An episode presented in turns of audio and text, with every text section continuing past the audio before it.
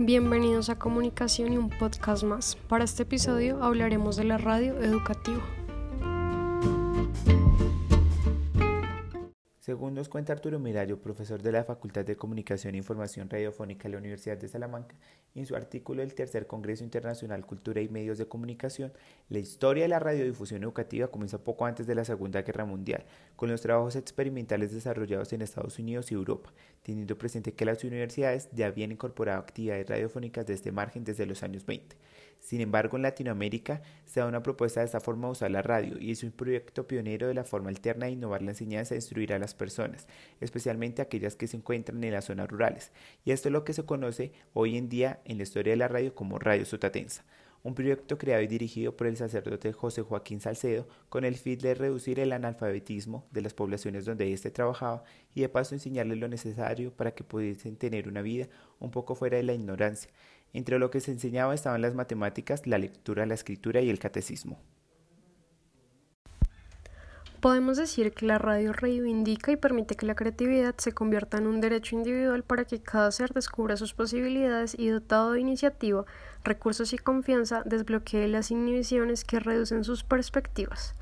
Además de regenerarse a sí misma mediante el aprovechamiento de sus propios recursos expresivos y apostando decididamente por la creatividad.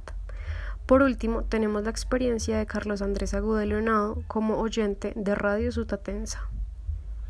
Cordial saludo, soy Carlos Andrés Agudelo Henao, docente de profesión.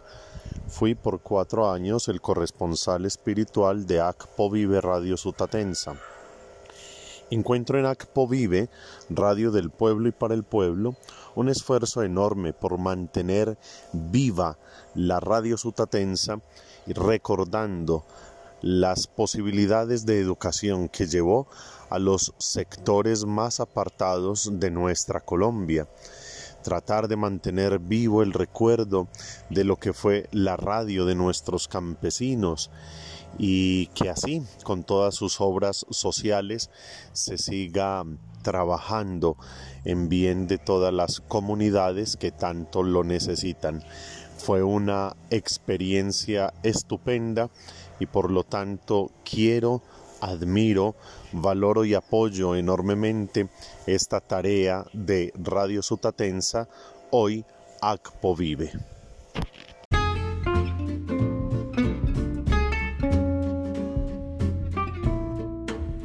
Nos vemos en otro episodio de este subpodcast de comunicación.